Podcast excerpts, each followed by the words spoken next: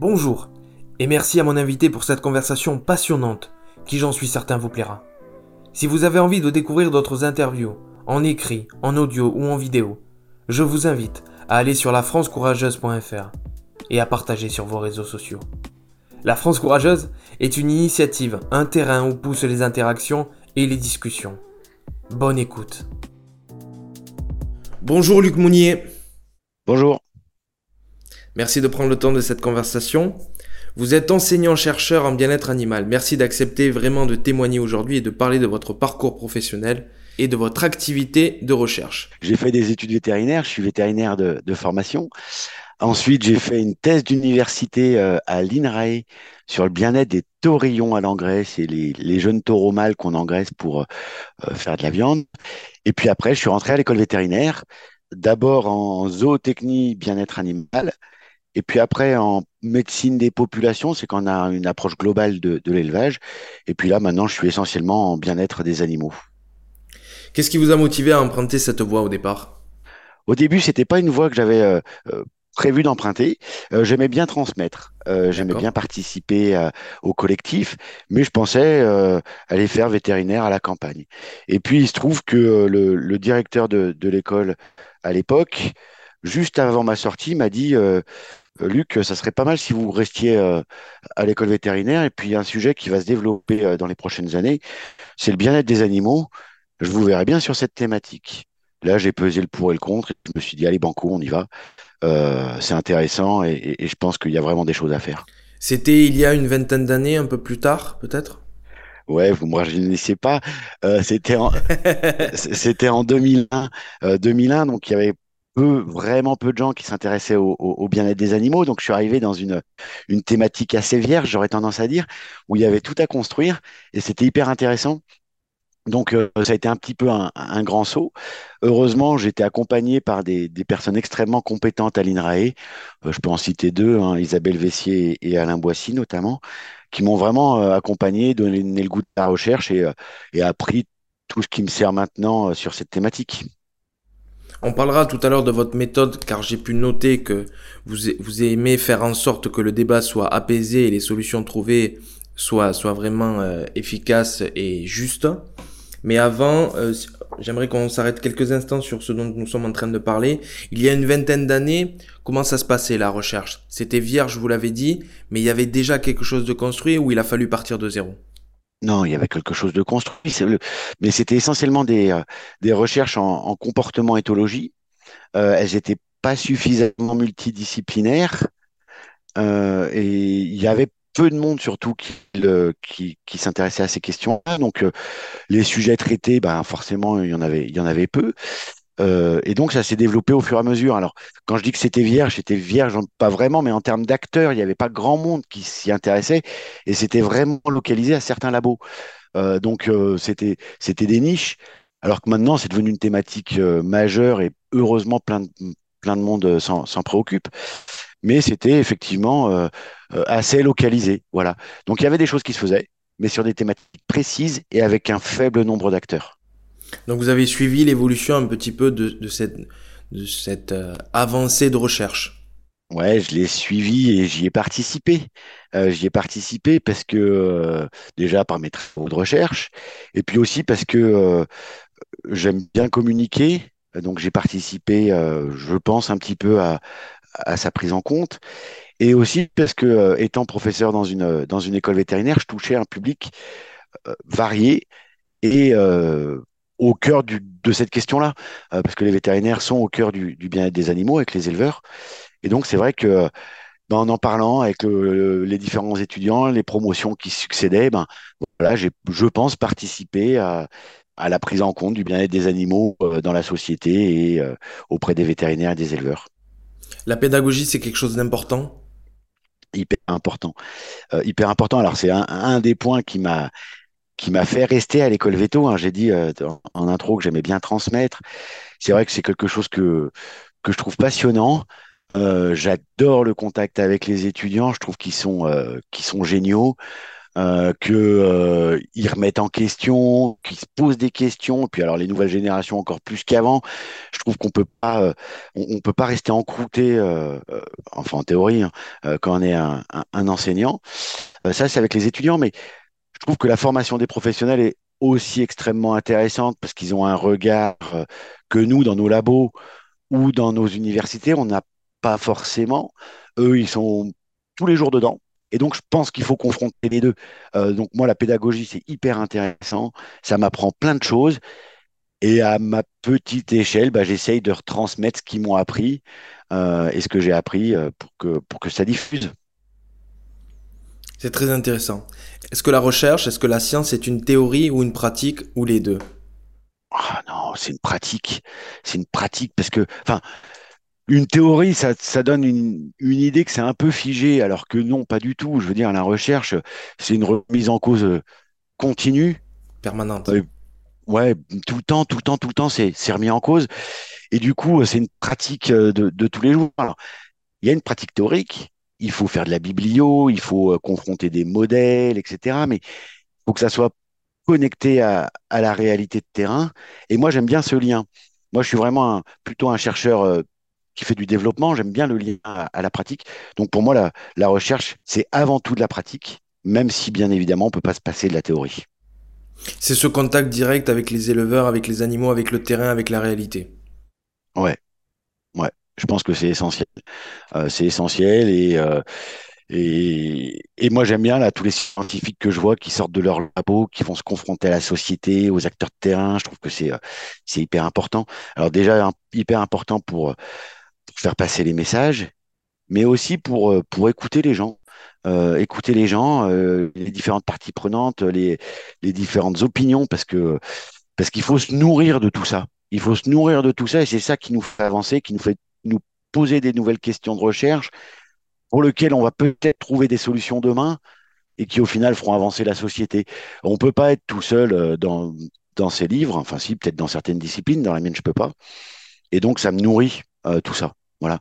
Mais que ça soit euh, les éleveurs, les étudiants, les ONG, les pouvoirs publics, et puis même les chercheurs, que ce soit les économistes, les sociologues, tout le monde, tout le monde participe à cette à cette émulation euh, qui, est, euh, qui est nécessaire à la recherche. J'ai noté une phrase qui m'a qui m'a marqué, que vous avez que vous avez écrite, que vous avez partagée, qui est si j'arrive à faire en sorte que le débat soit plus apaisé et que des solutions soient sont trouvées sans pénaliser ni les uns ni les autres, j'en serai ravi. Est-ce que vous êtes ravi? Euh, est-ce que je serais, est-ce que je suis ravi? Ouais, globalement oui, globalement oui. Euh, je dis pas que j'ai trouvé les, les solutions. Euh, je pense que je participe à, à une vision pragmatique du débat. Mathématique est une euh, est quelque chose de complexe euh, où euh, il y a les humains qui sont pris en compte, que ce soit les consommateurs ou, ou, les éleveurs. Il y a les animaux, il y a l'impact sur l'environnement. Plus j'avance dans la connaissance, plus je trouve que c'est compliqué. Et en fait, le débat apaisé, c'est C'est pour moi, il n'y a rien de tout noir, il n'y a rien de tout blanc, et on trouvera des solutions que si on arrive à parler. Elles seront peut-être plus favorables à une partie qu'à une autre, mais peu importe, trouvons des solutions d'amélioration continue en parlant, en discutant, en trouvant des compromis. Et donc, euh, j'essaye de, de, participer à ça. Parce que la complexité fait que qu'on peut pas euh, travailler chacun dans son coin et, et s'opposer des arguments, c'est pas possible, c'est trop complexe comme question. Et forcément, euh, les solutions seront complexes et diverses. Est-ce qu'avec le recul, il y a des connexions évidentes avec votre jeunesse, votre éducation euh, Vous sentez que c'était votre voie véritablement? Il y avait déjà des prémices à l'époque Un contact avec la nature, avec les animaux, avec euh, l'observation? Je sais pas. Je sais pas. J'aimais bien euh, aller me balader, mais en forêt. Mais est-ce que c'est ça? Je sais pas, parce que dans ce cas-là, peut-être que j'aurais plus fait naturaliste. Non, je sais pas. Euh, je, non, je pense que c'était vraiment pas quelque chose de prédestiné. J'étais pas un défenseur des animaux euh, euh, à tout prix. Bien évidemment, en faisant vétérinaire, j'aime les animaux, mais j'étais pas pas le défenseur des animaux à tout prix. non, je pense que c'est plutôt l'opportunité qui, qui a fait le larron que ça m'a plu, que cet aspect euh, euh, multi-approche m'a plu, que euh, l'aspect échange m'a plu, que l'aspect transmission m'a plu. Voilà, donc non, je, rien de prédestiné, je pense. Non, non, non, j'ai pris, pris la balle au bon, j'y étais. Alors j'ai eu de la chance de, de recevoir cette balle-là, mais, mais, mais je l'ai prise et, et j'ai essayé d'en faire quelque chose, quoi. En 20 ans, c'est sûr que les mentalités ont évolué les gens sont, et notamment les jeunes générations, sont de plus en plus sensibles au bien-être animal. Et pourtant, il y a beaucoup, énormément de déserts de vétérinaires. Ah oui, ah oui, ça c'est une autre question qui m'intéresse beaucoup. Euh, parce que je suis euh, foncièrement euh, vétérinaire dans l'âme, donc j'essaye de m'informer et de participer autant que je peux aux, questions, aux problématiques de la profession. Et c'est vrai qu'on manque de vétérinaires dans les milieux ruraux, alors on, manque de vétérinaires ruraux, c'est-à-dire ceux qui soignent euh, les animaux de la ferme, les vaches, euh, euh, les cochons, etc. Mais on, manque aussi de vétérinaires canins dans les campagnes. Et ça, c'est c'est dommage à la fois pour les vétérinaires qui sont en place, parce qu'ils ont du mal à recruter, et du coup, eh ben leur, leur rythme de travail et leur cadre de travail se, se dégrade petit à petit. Mais aussi pour les, pour les clients et les propriétaires qui n'ont pas toujours un vétérinaire euh, aussi facilement qu'ils le souhaiteraient. Alors la profession, euh, en lien avec les écoles, essaye de trouver des solutions. Hein. Euh, on met des choses en place, mais ça reste une problématique qu'il faut, qu'il faut travailler, qu'il faut essayer de résoudre, parce que le métier de vétérinaire, c'est un super métier, c'est, c'est vraiment quelque chose d'enrichissant et d'enthousiasmant.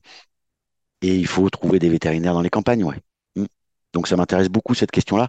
Et je travaille beaucoup, euh, enfin, j'écoute beaucoup ce que disent les étudiants euh, et j'essaye de, là aussi, d'aller voir des acteurs de terrain, des vétérinaires, pour essayer d'apporter ma pierre à cet édifice euh, du, maillage vétérinaire. Parce qu'on peut se dire, on peut se demander si justement ces, déserts de vétérinaires qui grandissent de plus en plus sont pas aussi la cause d'un éloignement du monde rural, des agriculteurs, des éleveurs avec le reste ça crée, ça crée une distance. Ça peut créer une distance. Non, je suis pas convaincu parce que on a encore euh, toujours des, euh, des jeunes qui veulent faire vétérinaires ruraux.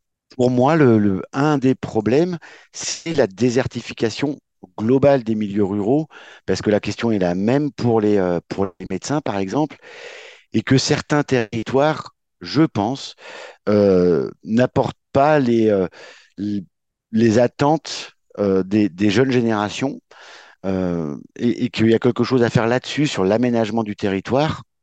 Et puis après, il y a aussi quelque chose qu'il faut bien avoir en tête, hein, c'est que euh, désertification, elle, est aussi le résultat d'un besoin d'équilibre vie pro vie perso plus important chez les jeunes. Et je pense qu'ils ont raison. Il y a un besoin d'équilibre plus important et du coup, la volonté de travailler moins que ce que les anciens faisaient, euh, vraisemblablement. Alors, c'est pas le cas pour tout le monde, c'est peut-être un peu généralisé, mais je pense que euh, malgré tout, c'est une, une, réalité. Et donc, on a des besoins accrus en vétérinaire. Voilà. Euh, euh mais ceci dit, je pense que les jeunes générations, elles ont aussi raison de vouloir équilibrer leur vie pro et leur vie perso. Oui, c'est très intéressant l'aspect sur l'aménagement du territoire. Ah, je pense que c'est essentiel parce que les médecins, c'est pareil, mais, mais il y a plein de professions où c'est où c'est pareil. Donc, il y a vraiment un travail à faire là-dessus. Et ça, ça ne dépend pas que des vétérinaires. Voilà. À la France Courageuse, on a fait un tour des régions, on est allé à la rencontre euh, d'agriculteurs, d'éleveurs, d'associations, de personnes engagées. Et c'est vrai qu'en allant dans des fermes, dans des lieux d'élevage, on se rend compte, surtout les gens qui sont en reconversion, c'est-à-dire qui ne viennent pas d'un milieu euh, familiale euh, à l'agriculture, liée à nature, à la nature, liée à la nature, qu'il y a cette volonté de travailler avec le vivant et d'avoir comme euh, référence ou point d'importance pas forcément l'aspect financier, mais vraiment la qualité de vie, le rythme de vie et d'être au contact de cette nature et de ce vivant-là. Vous le ressentez ça aussi? Ouais, je le ressens. Alors ça, c'est plus un ressenti, j'aurais tendance à dire, Luc en tant que citoyen, qu'il le voit. Euh, ça s'exprime pas forcément plus dans, euh, le monde vétérinaire, mais euh, même les générations sont effectivement beaucoup plus sensibles à la question à la fois du bien-être animal, on en a parlé, mais aussi de tout ce qui est l'écologie, le lien à la nature, le, sens donné au travail et plus largement à la vie. Mais c'est quelque chose effectivement que je ressens d'un point de vue citoyen, même si parfois il y a quand même un peu de dissonance cognitive entre ce qui est les attentes, l'idéalisation de ce qu'on voudrait et la réalité de terrain, parce que euh, les gens font pas toujours les, les démarches pour y aller, pour aller s'installer, pour être en contact avec la nature, pour avoir des, des pratiques qui soient cohérentes avec tout ça. Mais je sens que ça bouge et c'est plutôt quelque chose que je trouve intéressant, en tous les cas, euh, que j'essaye d'accompagner et que, euh, que j'aimerais se développe encore plus. C'est bien parce que c'était un peu ma prochaine question. Euh, Est-ce qu'il n'y a pas aussi un delta, un écart entre la, façon d'idéaliser ce métier-là de vétérinaire et après une réalité qui est quand même assez dure? Il faut être au contact de situations d'urgence difficiles, compliquées aussi. Ouais, mais c'est un super métier quand euh, c'est un super métier. Donc euh, effectivement, il y a peut-être une idéalisation. Alors on travaille beaucoup sur à la fois le, recrutement des, des jeunes vétos et pendant la scolarité pour remettre l'église au centre du village, pour leur dire voilà, vétérinaire, c'est ça. Les jeunes le savent de plus en plus. Après, effectivement, c'est un métier euh, exigeant, mais il y a quand même beaucoup, beaucoup euh, de vétérinaires qui s'épanouissent dans leur métier. Et euh, il faut bien le dire aux jeunes générations. Alors effectivement, il y en a qui, euh, qui quittent ce métier euh, par euh, désillusion. La désillusion, elle vient plus des fois de la gestion du client, parce que les clients sont difficiles, sont difficiles pour, pour certains, hein, et, euh, et, et, et peut-être de plus en plus exigeants. Euh, voilà, puis on a, on le connaît tous, on a la, la pression des, des réseaux sociaux, des médias, euh, voilà. Donc, euh, je, pense que ça, c'est aussi euh, quelque chose de difficile pour, euh, pour, pour les jeunes et pour euh, les vétos, euh, les jeunes vétos. Et donc, on travaille de plus en plus dans les écoles sur cet aspect euh, qu'on va appeler soft skill, euh, communication client, euh, développement personnel, euh, gestion des émotions, chose qu'on faisait peu ou pas avant parce que parce qu'on n'avait pas le besoin. Maintenant, on sent qu'il y en a le besoin parce que c'est un métier exigeant, en, en lien direct avec le client. On est là pour soigner un patient qui est l'animal, mais c'est le client qui décide. Donc, il y a, y a des compromis à faire entre les différentes situations. Euh, voilà, après, moi, je suis pas le mieux placé, je pense, pour, pour parler de tout ça, parce que parce qu'il y a des professionnels, les vétos, euh, qui le vivent tous les jours, qui pourraient en parler bien mieux que moi, ou les étudiants qui pourraient expliquer leurs ressentis. Mais de ma fenêtre, c'est ce que je ressens. Voilà. euh, Donc, effectivement, il y a, y a des efforts à faire pour mieux informer et mieux former nos jeunes, nos jeunes qui veulent devenir vétérinaires. Par rapport à la recherche, il y a quelque chose, une innovation, une solution, une trouvaille, comme on dit, qui vous a marqué, qui vous marque? Euh, sur, euh, alors sur mon domaine de recherche, sur, euh, sur sur le bien-être animal, je parle. Ouais, je trouve qu'il y a des trucs intéressants qui se font. moi, je travaille beaucoup sur l'évaluation du bien-être animal. Et là, pour prendre une dernière recherche qui dépend pas de moi en plus, euh, mais, euh, mais d'une collègue de, de l'INRAE, Céline Tallet, euh, qui, qui a travaillé sur l'évaluation des émotions en utilisant les sons émis par les pores.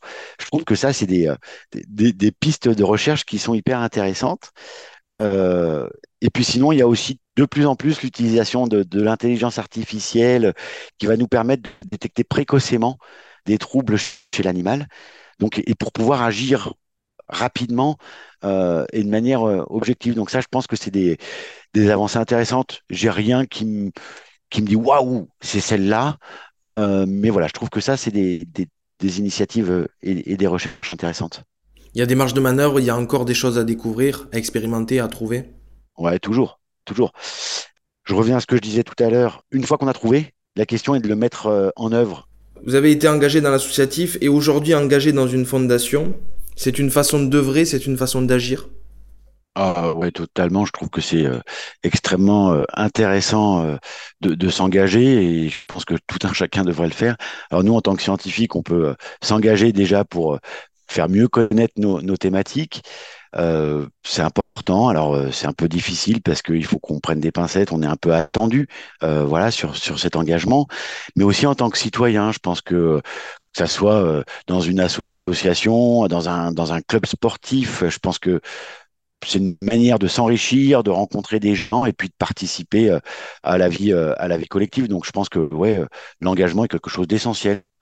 Cette, cette fondation actuellement, c'est un lien direct avec, avec le bien-être animal, avec votre, votre activité? Ouais, ouais, ouais, c'est euh, c'est euh, la LFDA, euh, la Fondation Droit Animal et, et Société, et qui essaye de, d'œuvrer pour une amélioration du bien-être des animaux en, alliant science, science et droit. Et je trouve que ce qu'ils font est assez pragmatique. Et donc, j'ai rejoint le conseil d'administration, mais là, en tant que scientifique, j'essaie d'apporter ma pierre à, à, cet édifice. Est-ce que vous avez, merci, c'est très intéressant, est-ce que vous avez une, une situation vécue, une expérience à témoigner, quelque chose qui vous a, qui vous a marqué, une rencontre avec un éleveur, une situation vécue? Oh, il y en a, il y en a pas mal euh, dans, dans, le cas, dans le cadre de mon, euh, de mon métier.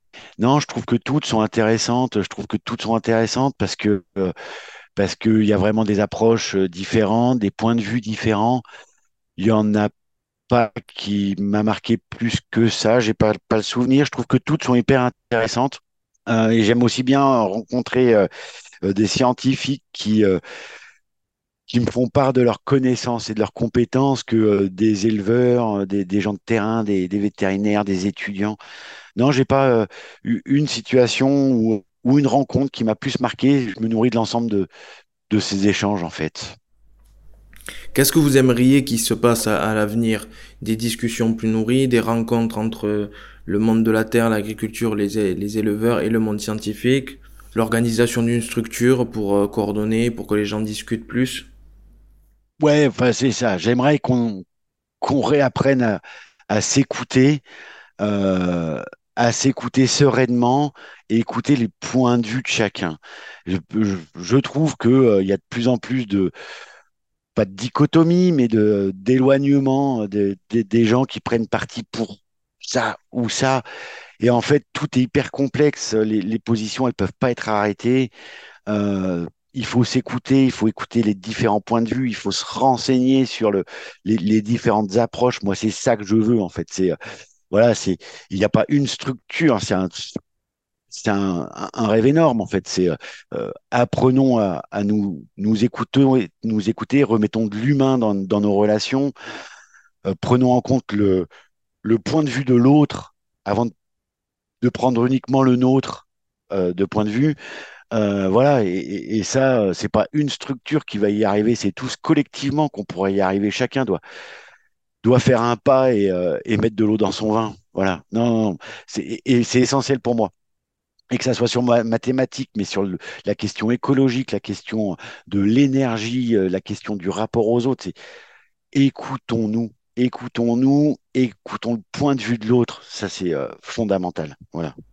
Oui, on sent qu'il y a une certaine radicalité, y compris dans une partie du monde scientifique. C'est une radicalité qui se retrouve un peu partout. Ouais, ouais, alors je, je suis pas là pour juger. Euh, je dis juste que euh, pourquoi, ouais, cette radicalité elle existe sûrement, euh, même dans le monde scientifique. Et, puis c'est bien d'affirmer des points de vue, mais, mais affirmons-les en ayant écouté les autres. Et, et surtout quand quelqu'un donne le sien de point de vue, commençons pas par le juger, commençons par essayer de le comprendre. Voilà, de le comprendre, et puis ça sera toujours euh, plus facile du coup pour, euh, pour l'accepter ou pour trouver des, des solutions. Discuter, se respecter, se comprendre. Ouais, ouais. Ouais, c'est pas mal comme credo.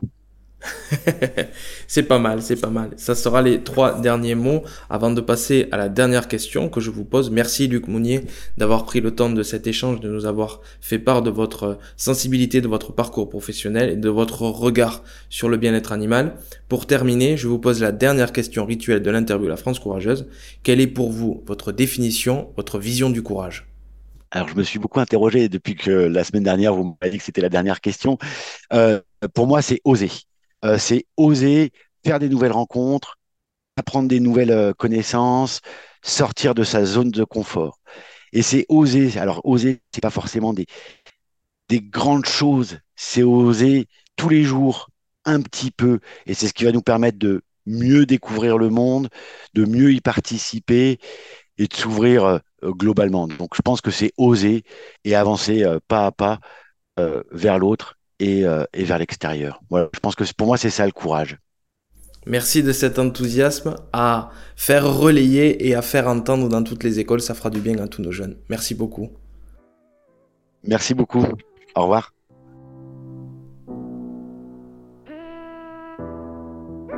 Si vous avez envie de découvrir d'autres interviews, en écrit, en audio ou en vidéo, je vous invite à aller sur lafrancecourageuse.fr et à partager sur vos réseaux sociaux. La France courageuse est une initiative, un terrain où poussent les interactions et les discussions. A très bientôt pour de nouveaux invités et de nouvelles interviews.